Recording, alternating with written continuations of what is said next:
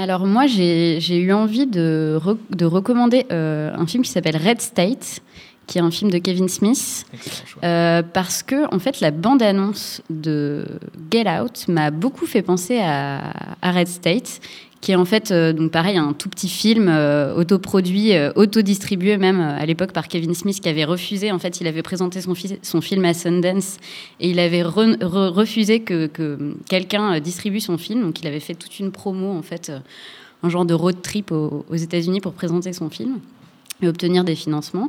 Et puis, euh, en fait, ce film, c'est un film qui est complètement dingue. Enfin, moi, je, finalement, je suis pas euh, plus fan que ça du cinéma de Kevin Smith, mais euh, c'est un film finalement qui intervient après pas mal de comédies, justement, et qui est en fait un ovni, c'est-à-dire que ça commence de manière euh, très simple. Euh, c'est trois, trois mecs qui répondent à une annonce euh, parce qu'ils veulent, veulent se taper une nana, quoi, tout simplement.